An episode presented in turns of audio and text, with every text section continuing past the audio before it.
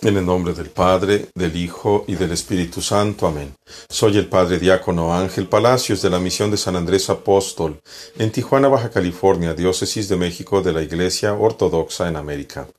El Evangelio es para marzo 21 del 2019 según San Lucas. Deseaba comer lo que caía de la mesa. Un hombre que era rico y se vestía de, purpa, de púrpura y lino, siempre estaba contento todos los días, comía suntuosamente. Y un pobre, por nombre Lázaro, que había sido puesto a la puerta del rico, estaba cubierto con llagas y deseando alimentarse de las cosas que caían de la mesa del rico. Pero aún los perros venían a lamerle las llagas. Y sucedió que murió el pobre y fue llevado por los ángeles al regazo de Abraham. Y murió también el rico y fue enterrado. Y estaba éste en el infierno cuando levantó los ojos estando en medio de tormentos, y vio a Abraham a gran distancia y a Lázaro en su regazo. Y llamando, dijo, Padre Abraham, ten misericordia de mí, y manda a Lázaro que se moje la punta del dedo en agua para que, refresque, para que refresque mi lengua, porque estoy sufriendo en estas flamas. Pero Abraham le dijo, Hijo, recuerda que tú recibiste las cosas buenas en tu vida, y Lázaro recibió las malas. Pero ahora él está confortado aquí, mientras que tú sufres. Además, entre ustedes y nosotros, entre tú y nosotros, hay un gran abismo que nadie puede cruzar, ni de aquí allá ni de allá acá. Entonces le dijo, Te pido entonces, Padre, que lo envíes a la casa de mi Padre, porque aún tengo cinco hermanos, para que les advierta y no vengan a caer a este lugar de tormento. Pero le dice Abraham, tienen a Moisés y a los profetas, que los escuchen.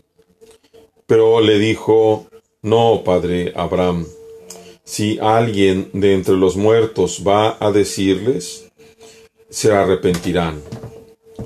Pero Abraham le dijo a él, si no escuchan a Moisés y a los profetas, no harán caso, aunque un muerto se levante, ni se persuadirán.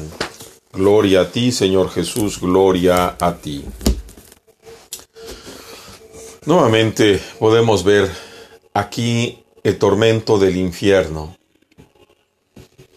Y lo dice muy claro. No dice después que pague la deuda ya te vamos a sacar, sino dice hay un abismo que nadie puede cruzar. Solamente existe el cielo y el infierno. No hay purgatorio. Y eso debería de preocuparnos más porque o nos salvamos verdaderamente o nos condenamos verdaderamente. ¿Por qué tendríamos que preguntar, ¿se condena el rico? Bueno, se condena el rico porque nunca es fiel a Dios. ¿Cómo va a entrar a la casa de Dios aquel que no es fiel a Dios? El Evangelio leído en griego dice muy claro que Lázaro el pobre había sido puesto a la puerta del rico, y que el rico todos los días comía espléndidamente, felizmente se vestía muy bien, y enfrente de su casa en la pura entrada estaba el pobre, que él nunca quiso atender. Y el pobre no quería que el rico le compartiera su riqueza, sino tan solo aquello que se caía de su mesa, es decir, el desperdicio. Y ni siquiera eso era capaz el rico de mandar a alguno de sus esclavos a darle de comer. Queridos hermanos, seguramente nosotros podremos también condenarnos de la misma forma. porque cuando nosotros no somos sino egoístas y pensamos nada más en nuestro bienestar, en nuestro confort, en nuestro placer, no somos capaces de responder al amor de Dios. El Señor nos dice en boca de Abraham, lo bueno se te dio durante tu vida y no fuiste capaz de compartirlo. Si tú tienes negocios, te heredaron, eres muy inteligente, eres muy trabajador, tienes suerte, te ganaste la lotería, o de alguna forma tienes medios, no es por tu propio mérito, sino porque Dios te lo da, igual que a mí. Y esto que Dios nos da es precisamente para compartirlo con nuestros hermanos. Si nosotros fallamos en compartir para nuestros hermanos aquello que Dios nos está dando, entonces seguramente también nosotros estaremos condenados eternamente. Lejos de nosotros, hermanos, mientras caminamos en esta cuaresma, hagamos el esfuerzo de ayunar, de compartir esa comida, al menos aunque seamos pobres, compartir esa comida que no estamos comiendo con los que verdaderamente nunca pueden comer y orar. Orar, acercarnos a escuchar el Evangelio, acercarnos a los sacramentos. Busquen la iglesia ortodoxa, hermanos. Busquen la iglesia recta, búsquenla en donde estén. Acérquense, pídanle a la Santísima Teotocos y siempre Virgen María que les permita acercarse verdaderamente a Dios, que nos permita, que nos conceda a todos la verdadera conversión.